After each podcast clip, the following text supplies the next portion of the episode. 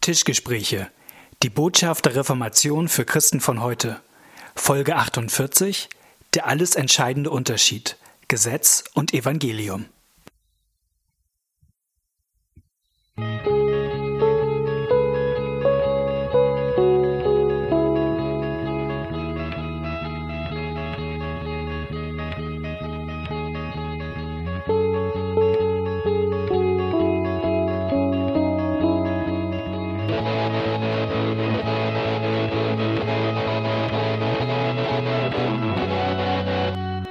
Herzlich willkommen bei den Tischgesprächen. Schön, dass ihr auch heute wieder eingeschaltet habt. Äh, mir gegenüber sitzt Knut Nippe. Mein Name ist Malte Detje. Wir sind beide Pastoren in der Nordkirche und unser Herz schlägt für die Theologie der Reformation, die die Theologie der Bibel ist. Und wir glauben, dass diese Theologie auch Menschen, auch Christen heute unglaublich weiterhelfen kann. Und deswegen machen wir diesen Podcast. Genau. Und unser, unser Format ist, dass ihr als Hörer uns äh, regelmäßig Mails schreibt und schreibt, was euch beschäftigt. Und ähm, aber heute haben wir mal gesagt, müssen wir über was reden, was uns beschäftigt. Denn so vor zwei Folgen da ähm, ist es aus Knut herausgebrochen und er sagte, es gibt ein Thema ähm, Gesetz und Evangelium und dann kam das Gespräch darauf und wir stellten fest, wir haben dazu noch nie eine besondere Folge gemacht und du sagtest, das geht ja gar nicht, dass wir dazu noch nie eine eigene Folge gemacht haben, Gesetz und Evangelium und deswegen frage ich dich gleich mal hier am Anfang, äh, Knut, Warum äh, braucht es dafür eigentlich eine Folge? Warum ist das wichtig? Also ähm, zwei Gründe, einer wichtig, einer unwichtig. Ja, ich glaube, diese Struktur von Gesetz und Evangelium, diese Grundstruktur ist, wenn man das kapiert hat, hat, hat man uns kapiert. Oder jedenfalls das, was wir gerne, wie genau. wir denken wollen. Endlich versteht man diesen Podcast. Genau, also wir, wir geben, sagen sozusagen unser Geheimnis, unser geheimes Denkmuster. Das ist der unwichtige Grund. Ähm, der wichtige ist, dass ich glaube, also dass wir glauben, dass die Struktur von Gesetz und Evangelium die Struktur ist, wie Gott in der Bibel zu uns redet. Mhm. Und wenn man das mal kapiert hat, mhm. lösen sich ähm, ganz viele Schwierigkeiten. Es ist nicht, also es gibt dann andere Aufgaben, andere Denkaufgaben, sag ich mal so, das äh, schon, aber das ist eher spannend. Aber manche Sachen, die einem vor unklar waren, da sagt man, ah, jetzt, jetzt habe ich, kapiere ich das so ein bisschen. Also ich glaube, dass die Grundstruktur von Gesetz und Evangelium ist die Art, wie Gott in der Bibel zu uns redet. Und wenn man das mal kapiert hat, dann, für, also ich verstehe die Bibel seitdem anders und ich würde sagen viel besser, als ähm, bevor ich das wusste. Mhm. Also die Unterscheidung von Gesetz und Evangelium ist sowas wie eine Art Brille, mit der ich auf die Bibel gucken kann und, und sie mir manchem dann auch klarer wird. Ja, ähm, das so kann man es sagen. Ich habe es ja anders gesagt, auch bewusst. Okay, warum Gesetz bewusst und Evangelium anders? ist die Art, wie Gott redet. Mhm. Und ähm, ich kann versuchen zu gucken, ob ich das auch so auseinanderkriege. Hm. Brille wäre so immer meins. Also ich kann, wir können ja schon mal wieder Luther ins Spiel bringen. Luther sagt, dass es für den Menschen unglaublich schwer ist, das ordentlich zu unterscheiden hm. und dass es nur der Heilige Geist kann. Ja, aber es ist witzig, weil Luther beides sagt. Er sagt, wenn man Gesetz und Evangelium nicht unterscheiden kann, ist man gar kein Christ. Ja, ja genau. Ja, das stimmt. Das ist das eine. Und das andere, was er sagt, eigentlich kann nur der Heilige Geist das genau. wirklich machen. Genau. Aber das ist, es ist, es, also es ist so, es, ich würde es von Gott aussehen definieren und dann mhm. zu gucken, dass wir uns darauf einstellen und versuchen, eine Brille zu bauen, die das wahrnimmt, sozusagen. Mhm. Aber das ist gar nicht so leicht. Überhaupt nicht. Immer. Ich, ich sag mal, wo mir das Thema so äh, begegnet. Ähm, unser Thema hier im Podcast ist ja häufig Gnade. Es geht immer um die Gnade Gottes und deswegen wenn ich mal eingeladen werde für einen Vortrag oder so, dann ist es häufig das Thema Gnade. Nochmal ja. über Gnade zu reden, irgendwie steht man dann für dieses Thema. Und es gibt. Das ist auch ein Kompliment, oder? Für dieses Thema zu stehen? Eigentlich schon, ja. Also. Ja, ja, definitiv. Ähm, und es gibt relativ häufig eine bestimmte Art von Rückfrage hinterher. Und die läuft meistens so ab, ähm, dass die, die ähm, Zuhörer dann sagen, das mit der Gnade habe ich verstanden und das kennen sie eigentlich auch häufig aus Gemeinden. Ne? Wir sind gerechtfertigt allein aus Gnade und Jesus vergibt uns. Ähm, aber. Aber, genau, dann kommt das Aber. Ich lese doch auch in der Bibel andere Stellen. Also Jesus sagt doch nicht nur Gnade, Gnade, Gnade, sondern er sagt zum Beispiel auch Sätze wie, wer mich vor den Menschen bekennt, den werde ich auch bekennen und wer mich verleugnet, den werde ich auch verleugnen. Also es gibt doch auch, auch andere Sätze, wo Jesus uns ganz klar und entschieden zur Nachfolge herausfordert und wo er auch sagt, ähm, wenn du das tust, äh, dann wird das eine bestimmte Konsequenz haben von mir. Also ist ja. das wirklich alles Gnade? Und Und das ist so, wenn man die Bibel liest. Die Bibel ist eben nämlich nicht nur ein Buch, das nur Gnade, Gnade, Gnade, Gnade predigt, sondern da ist irgendwie auch was anderes drin. Und um dem auf die Spur zu kommen, glaube ich, hilft diese Unterscheidung von Gesetz und Evangelium unglaublich weiter. Genau, weil, weil sonst, also weil nämlich die Frage ist, wie, sie, wie sich diese Sachen zuordnen. Mhm. Ne? Also wie, wie man das beides im Blick behält, ähm, ohne dass das eine das andere verseucht, sag ich mal. Und, und in der lutherischen Tradition, und das ist, glaube ich, eine ihrer Stärken, die, hat, die kennt diese Unterscheidung von Gesetz und Evangelium. Und eine Grundthese über die Bibel ist, dass die Bibel aus zwei Lehren besteht. So zwei ja. grundverschiedenen Lehren. Das eine ist die Lehre des Gesetzes und das andere ist die Lehre des Evangeliums. Und die scheinen sich auf den ersten Blick diametral zu widersprechen. Ja, das tun sie. Also ich würde auch sagen, dass sie es tun. Genau, ja, ja, ja, ist so die Frage. Okay, können wir ne? nochmal streiten. Können wir nochmal streiten. Ja. Da sind sozusagen, da liegt der Teufel im Detail. Ne? Ähm, und es gibt einen Theologen, das fand ich so klasse, der heißt ähm, CFW Walter, der war, hat vor 100 W, ja? Äh, ja, der ist ausgewandert. Deswegen, Ach so, deswegen. Nach Amerika. Deswegen okay, ist immer so. Heißt, das wird das W zum W, okay? Ja. Vor 150 Jahren und der hat äh, sozusagen Meisterwerk geschrieben zu dem Thema. Und man muss wissen, der ist selber so ein ganz strammer, äh, frommer äh, Prof Theologieprofessor gewesen, der natürlich an der Unfehlbarkeit der Heiligen Schrift festgehalten hat. Ne? Also so mhm. ganz bibeltreu. Und sein erster Satz zum Thema äh, Bibel ist, die Bibel ist ein Buch, das im Kern einen Widerspruch hat. Und zwar nicht nur in der, in der Kleinigkeit. Also ich kenne das noch aus Jugendkreiszeiten, dass man so diskutiert, ist der Hase jetzt ein Wiederkäuer oder äh, wann hat Jesus den Tempel äh, gereinigt? Am Anfang seines war die. Reihenfolge der Versuchung in der Wüste? Steht hier anders da. Also die Reihenfolge ist ja unterschiedlich. Genau, über solche Sachen kann man diskutieren. Und, und er sagt, na, die eigentliche Frage, der Widerspruch ist in der Hauptsache ja. in der Bibel, ja. nämlich wie stehst du eigentlich zu Gott? Und wie ist das, oder wie steht Gott zu dir, besser gesagt? Ja. Und ähm, wie kommt die Sache in Ordnung? Und wie kommt die Sache in Ordnung? Und es gibt, gibt Stellen, die sagen dir nämlich, du musst das und das tun, dann wird alles gut. Und es gibt andere Stellen, die sagen dir, du bekommst alles geschenkt. Ja. Und wenn du es liest, wirst du verrückt, weil du nie weißt, was, was ist es denn jetzt? Ja. Ist, muss ich jetzt, muss ich jetzt die zehn Gebote halten, damit ähm, Gott mich aufnimmt? Oder schenkt er mir alles allein aus Gnade? Was von beiden ist es jetzt? Beides ist halt in der Bibel drin. Und das ist jetzt die Frage, was, was von beiden stimmt denn jetzt? Ja, ich würde gerne die beiden Sachen nochmal äh, beschreiben, ja. genauer. Das also ähm, mhm.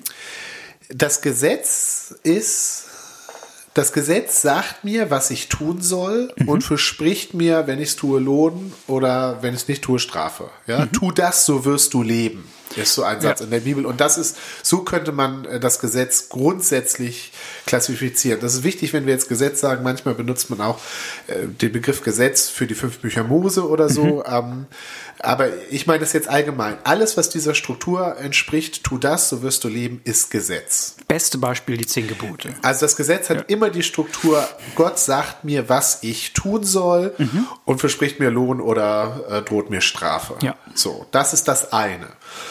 Da bin ich, da bin ich das Subjekt sozusagen. Ich bin der, der was tun muss. Und die andere Sache, die dem genau gegenübersteht, ich sage mal nicht dagegen, aber gegenübersteht, mhm. die beiden gucken sich vielleicht an, ähm, ist, dass mir gesagt wird, Gott tut alles. Mhm. Und ich, ich kriege alles geschenkt. So, das ist das Evangelium. Im Evangelium gibt es jemand anders, der das Subjekt ist, jemand anders, der die Hauptfigur ist, nämlich Gott oder genauer gesagt Jesus, der alles für mich tut. Mhm.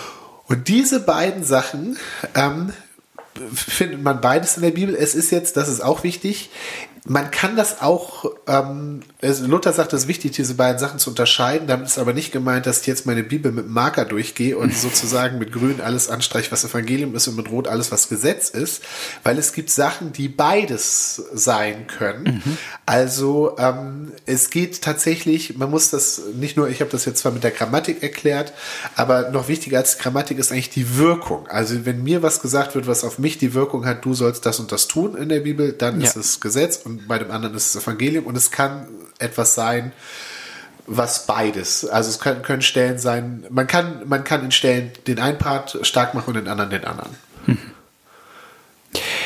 Und jetzt gibt es ja. Jetzt und jetzt ist die Frage, wie verhält sich das beides zueinander? Genau.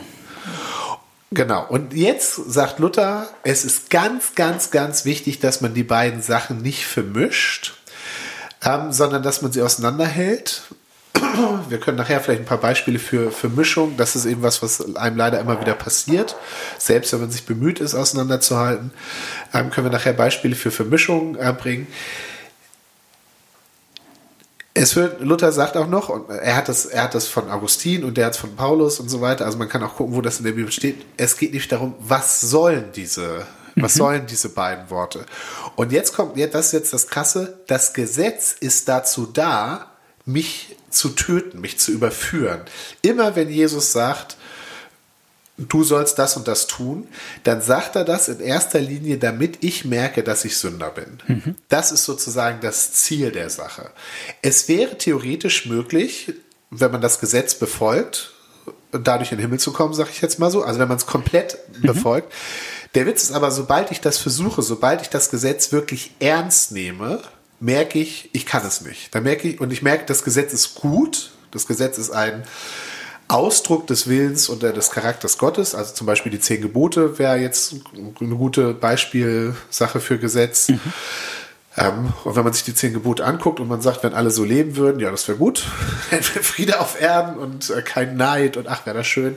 Das Problem ist, sobald ich anfange, das wirklich ernst zu nehmen, und so muss man das, das ist sozusagen der Sinn des Gesetzes, merke ich, ich bin nicht so einer, der so lebt. Mhm. Und im Kern, wenn ich versuche, so zu leben, merke ich, ich will eigentlich gar nicht so leben. In mir gibt es was, was immer doch begehren will und so weiter und so weiter. Das heißt, die Funktion des Gesetzes ist mir, ist mir zu zeigen, wie scheiße ich bin, dass ich keine Chance habe.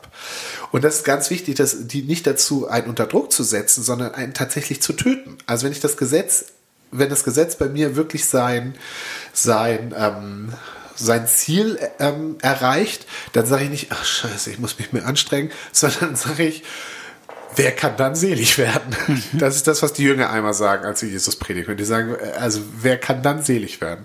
Und dann sagt Jesus, bei Menschen ist es unmöglich, bei Gott ist nichts unmöglich. Und das ist sozusagen der Part des Evangeliums. Das Evangelium äh, soll gepredigt werden, denen, die sozusagen alle Hoffnung auf sich aufgegeben haben. Und das Evangelium schenkt denen dann alles. Also man, ähm, ein, ein interessantes Bild ist, das Gesetz tötet mhm. und das Evangelium macht lebendig. Sagt Paulus auch in zweiter, im zweiten Korintherbrief im dritten Kapitel, der Buchstabe tötet, genau. der Geist aber macht und das, lebendig. Das mhm. ähm, interpretiert Augustin auf, dass der Buchstabe das Gesetz ist und der mhm. Geist das Evangelium ist. Die Art und Weise, wie Gott mit uns umgeht, ist nicht, dass er wie so ein Coach ist und uns erzieht und uns anfeuert und ähm, ermahnt oder uns Druck macht und hier quäl dich du Sau und so weiter, bet mal ein bisschen mehr und so weiter, sondern Gott tötet uns immer wieder, tötet den alten Adam, ähm, tötet äh, die, das, den selbstgerechten Knut und durch das Evangelium erweckt er einen neuen Knut zum Leben. Das ist die Art, wie, wie ich glaube, wie Nachfolge funktioniert, durch Töten und lebendig machen. Und dafür braucht man diese, man braucht beides. Man braucht beides. Man darf es aber nicht vermischen. Wir kommen nachher noch auf Vermischungsform. Mhm. Und wenn man das mal kapiert hat, dann, ähm, dann werden einem Dinge klar. Also zum Beispiel ist ja erstaunlich, wie Jesus Menschen begegnet. Ich, ja. Also das, das ist ja widersprüchlich hoch 10. Mega, wie, mega. Manchmal also, mit offenen Armen und manchmal so rabiat vor den Kopf ja. gestoßen und man wird daraus nicht schlau. Und das Krasse ist, dass, dass es er es ja meistens immer so macht, wie, wir das, wie, wie, wir das umgekehrt machen würden. Ja? ja? Also zu denen, die sich schon Mühe geben, die schon beten und die ihren Zehnten gehen, zu den Pharisäern, ja, die in der Bibel lesen und so weiter und wo man denkt, oh, die sind doch schon ganz gut dabei, die kriegen Gesetz. Mhm. Und die anderen, die völlig am Ende sind und die Ehebrecherin und was mhm. weiß ich oder Zachäus, da geht er hin und da gibt es Evangelium. Und man fragt sich, warum. Und ich glaube, es ist eben wichtig, man muss gucken, so, also so ein bisschen ich glaube, jeder Mensch hat beide, also hat Situationen, wo er beides braucht. Definitiv. Aber da, wo, da, wo Jesus Selbstgerechten begegnet, die denken, ach ja, ich bin schon ganz gut auf dem Weg, puh, kriegen die Gesetz. Ich, haben wir mal über einen reichen Jüngling geredet? Ich glaube ja. Das können wir auf jeden Fall gleich nochmal machen. Ich finde, es gibt nämlich eine gute Formulierung, die ja. das so auf den Punkt bringt. Das Gesetz ist für die sicheren Sünder und das Evangelium für die ja. zerschlagenen Sünder. Ja, also genau. Sünder sind wir alle. Genau. Die Frage ist nur, es gibt manche, die denken, oder von uns und jeder von uns immer mal wieder, eigentlich habe ich mein Leben ganz gut im Griff, auch mein geistliches Leben. Und, ähm, und denen begegnet Jesus oder auch die Bibel überhaupt mit einer großen Schärfe zu ja. sagen. Und was Jesus dann eigentlich immer macht, wenn jemand sagt, oh, ich, ich halte den Maßstab eigentlich ganz gut ich entspreche dem, dann macht er den Maßstab so fünfmal höher. Nee, nee, das So, würde ich nicht sagen. Das Er- macht er häufig schon. Nee, ja, das würde ich er nicht dann sagen. Äh, Ich würde sagen, er sagt, Moment mal, das ist der Maßstab. Also er, er stellt den Maßstab Ja, aber wenn die Messlatte hier ist, dann hebt Genau, er sie ja, aber ordentlich der, nach der oben. Witz, ja, na, was heißt, er hebt sie ordentlich nach oben? Der Witz ist ja Leute, die gesetzlich leben, das wäre jetzt nochmal so ein Ausdruck, was wir auch alle tun. Ähm, gesetzlich bedeutet, dass ich denke, dass ich das Gesetz als Heilsweg benutze, dass ich denke, ich, ich Mhm. Das ist die Vermischung von Gesetz und Evangelium. Genau, gesetzlich bedeutet nicht das Gesetz zu predigen, sondern ge gesetzlich bedeutet eigentlich das Gesetz so weit runterzufahren, mir eine Miniaturversion des Gesetzes zu machen, dem ich ganz gut entspreche. So, und wenn ich das mache, oder wenn das Leute in der Bibel machen, dann kommt Jesus und sagt, Moment mal, ich zeig dir nochmal, wie es ursprünglich war. Also er macht, er, er zeigt das Original. Die Leute haben immer ein, Ja. ein Gesetz, wo sie, äh, was sie sich so weit runtergebrochen haben, dass sie denken, ach, ich bin ganz gut davor. Und Jesus sagt, nee, das ist das. Also zum Beispiel, äh, du sollst nicht Ehe brechen und die Jünger sitzen da und denken, ja klar, nicht Ehe brechen, da habe ich auch noch nie und so. Und dann sagt Jesus, ja, aber das meint nicht nur äh, mit dem Körper, das meint auch mit dem Kopf. Ja, also äh, Gott redet äh, auch über dein Herz. Und wer eine Frau ansieht, sie zu begehren in seinem Herzen, also wer im Kopfkino schon mal, der hat das auch gebrochen. Und dann sagen die, ach du Scheiße, ja dann, das ist ja härter, als ich dachte. Also Gesetz, ähm, ich bin gegen, ich bin nicht gegen das Gesetz. Ich glaube, das Gesetz ist wichtig. Das Gesetz ist eine Art, Ja. wie Gott zu uns redet, mit Was dem er eine brauchen. gewisse Sache tut und was auch gepredigt werden muss. Gesetzlich bedeutet eigentlich immer, dass man es so weit reduziert, dass man es so predigt, dass die Leute denken, wenn sie sich genügend anstrengen, schaffen sie das. Das richtige Gesetz, wenn Jesus das predigt, dann sitzen die Leute da und merken, ach du, wir brauchen jemanden, der uns hilft. Und dann kommt das Evangelium. Vielleicht können wir sogar so ein bisschen mal über Gesetzlichkeit sprechen, weil, Ja. weil vielleicht mancher von unseren Hörern, vielleicht denkt ihr da draußen, äh, war, wozu braucht es diese Theologenunterscheidung? Braucht es jetzt wirklich, braucht es sowas wirklich? Und ich denke ja, weil, also wo ist sozusagen der, der praktische Bezug zum, zum christlichen Alltag? Und ich denke, dass viele von, von uns allen in der christlichen Szene überhaupt oft Frust erleben, weil und, und auch geistlich und wir können das gar nicht einsortieren, woher das kommt. Wir, wir spüren irgendeinen so einen Druck, wir merken, da funktioniert geistlich was nicht und ich glaube oft was im Untergrund passiert, ist, dass sozusagen Gesetz und Evangelium nicht Ja. nicht klar unterschieden werden. Und dass in dem Moment, wo Gesetz und Evangelium nicht unterschieden werden, sondern ineinander gemischt werden, das ist ja so, wie als würde man zwei Sachen, die an sich gut sind, ineinander mischen, so wie Milch ist ein gutes Getränk, Cola ist ein gutes Getränk. Ja, Milch und Cola. Milch und Scheiße. Cola ist ein schlechter, ich nicht schlechter, probiert. schlechter Cocktail. Aber es klingt nicht attraktiv. So. Und so ist das auch. Und, und geistlich ist es ebenso. Es gibt, gibt eine Sache, die, die mir, ähm, die, mich- die mich mal sehr bewegt hat. Es gibt, gibt einen Pastor in, in, in Kiel, der ist inzwischen im Ruhestand, der konnte das ganz gut. Äh, Wilfried Ahrens, Ja. du kennst ihn. Ja, ich, also, Und ich habe Wilfried irgendwann mal darauf angesprochen und gesagt, ja, du predigst ja auch hier, unterscheidest ja auch Gesetz und Evangelium. Und, und er guckte mich dann so an und sagte, natürlich, das wäre ja sonst wie, wie ein Arzt, der keine Ahnung von ja, Anatomie genau, hätte. Ja, genau. Der, also, Das das, ihm das, das ja. war ein starkes Bild. Also, ich stelle mir das vor, wie so ein Arzt, der quasi anfängt, Patienten zu behandeln und nicht weiß, Wie das eigentlich zusammengehört in den drin. genau. Und der dann, wo ein Pflaster drauf gehört, einfach mal ein Skapell nimmt. Und umgekehrt, wo das Skapell äh, not, notwendig ist, ein, ein Pflaster raufklebt. Und, und ich glaube tatsächlich, dass das häufig in, leider auch in Gemeinden passiert. Also ich gehe in den Gottesdienst, ich setze mich hin, ich höre eine Predigt und da ist vorne einer, der hat keine Ahnung von Anatomie. Ja. Der, der, der, der tötet mich da, wo nicht, wo ich nicht getötet werden soll. Ja. Und der, und der, und der verbindet mich da, wo kein Verband drauf gehört. Ja. Und das ist, und wenn das passiert, und das ist, und das ist gar nicht so leicht zu merken, wenn man nicht darin geschult ist. Ähm, oder, oder so, so, so, so, so eine Antenne dafür hat, ähm, ist das gar nicht so leicht, das zu merken. Und das kann unglaublich ähm, viel zu geistlicher Frustration führen. Und auch irgendwann, dass man sich in Gemeinden unwohl fühlt und man fragt, warum, warum ist das bei mir eigentlich so? Und ich glaube, häufig ist das die, die Ursache. Ja, und das, klar, man versteht dann auch die Bibel nicht richtig, so glaube ich. Also, und natürlich kann ich predigen und immer, ich glaube, man könnte sehr erfolgreich predigen, indem man den alten Adam, also den Teil des Menschen, der denkt, ich bin doch schon ganz gut davor und ich kann hier noch, äh, ich kann hier noch was reißen, den anspricht und den stärkt und den sagt, hier komm und so weiter. Äh, Das ist durchaus, wird auch gemacht. Äh, das, äh, das ist auch, äh, das hat auch eine Wirkung beim Hörer, eine durchaus, die er vielleicht, die der alte Adam positiv findet, wenn man ihn sozusagen lobt. Ja. Bei Wilfried Arns, das muss ich mal kurz erzählen, weil das ist schon wirklich, ich habe mal eine Predigt von ihm gehört, die weiß ich jetzt 20 Jahre später noch von der Struktur. Und mir ist dann später, als ich auf dieses Gesetz- und Evangeliumsthema gekommen bin, ist mir klar geworden, dass das diese Struktur ist. Das habe ich da nicht kapiert. Das muss man auch als Hörer nicht kapieren. Nee. Ich weiß auch den Text nicht mehr. Es ging über, die Predigt hieß die zehn Jahres. Habe ich schon mal erzählt? Mhm, aber die, die zehn Jahres. ähm, vielleicht war es der Text, eure Rede sei ja, ja oder nein, nein, was darüber hinaus ist, ist von übel. Ich weiß es nicht mehr, aber er hat über die zehn Jahres gepredigt. So eine Liste, das erste erste Jahr ist so das ungeduldige Jahr, ne? wenn man so sagt, ja, ja, komm, ja, mache ich und so. Und das zweite ist das feige Jahr, wenn man eigentlich keine Lust hat, aber keine, aber Angst hat, dem anderen abzuweisen und man sagt, ja, so.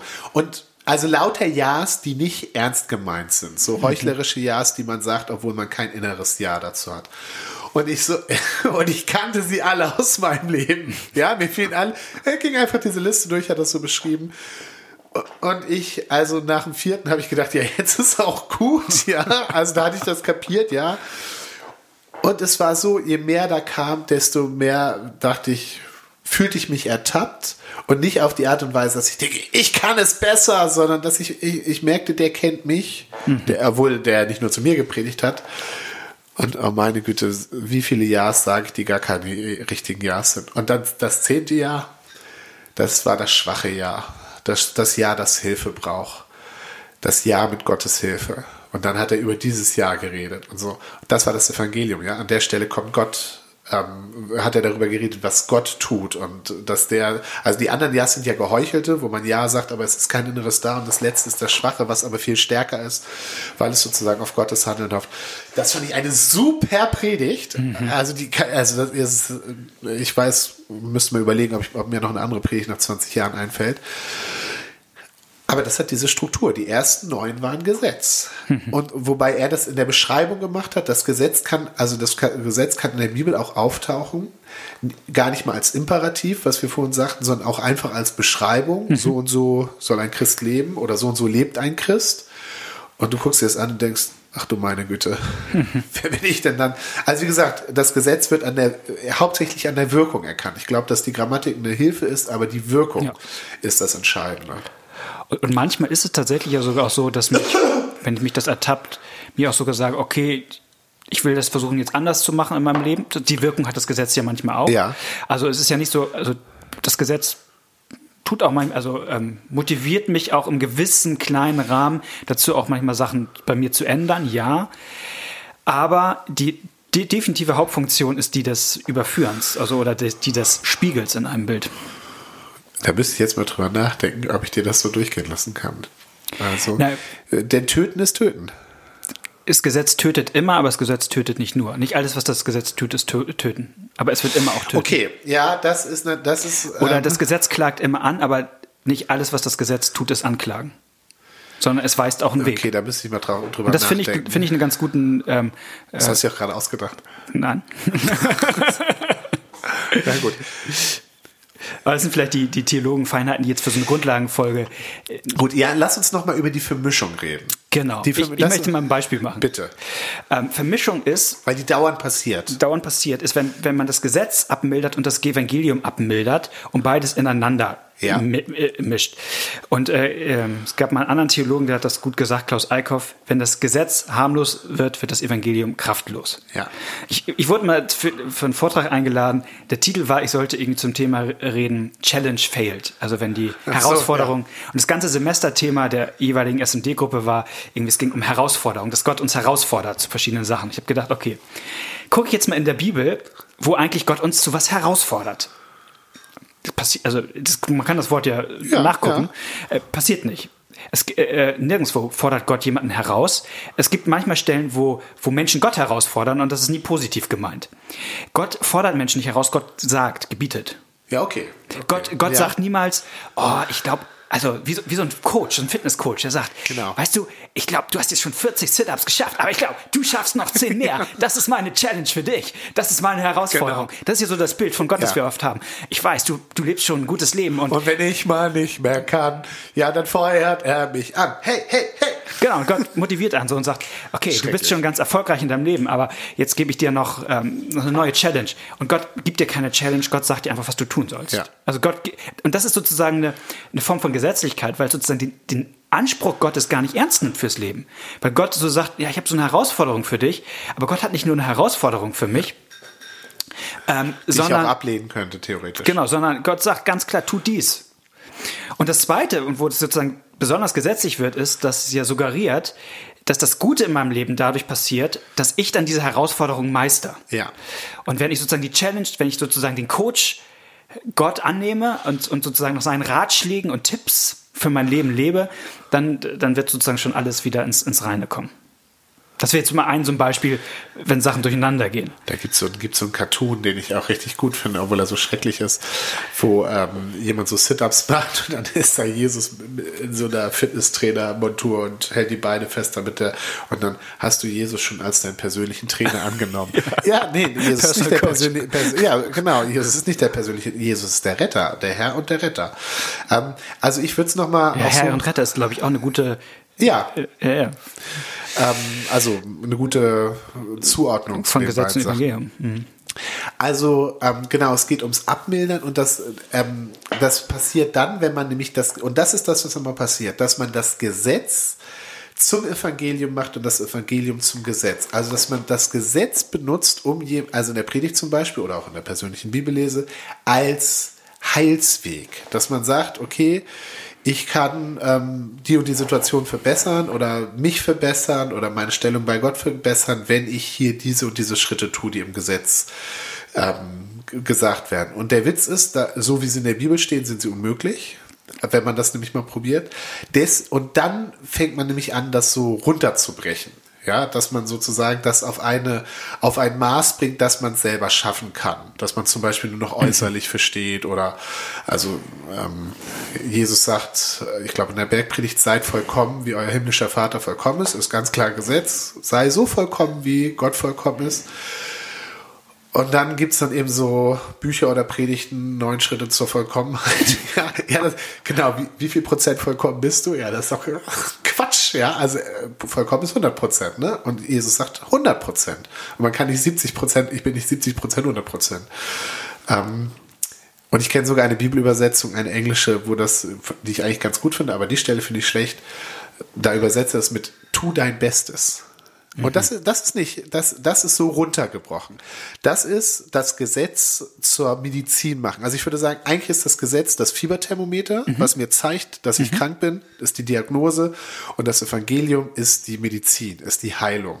Und wenn man das vertauscht und das Gesetz zur Medizin macht, das ist gesetzlich. Und jeder sucht ja. sich dann seine anderen Stellen raus, die ihm so passen. Genauso kann es auch sein, dass das Evangelium, mhm. mhm. es passiert auch das Umgekehrte, dass das Evangelium zum neuen Gesetz gemacht wird, also ja. zur neuen, äh, zur neuen Regel.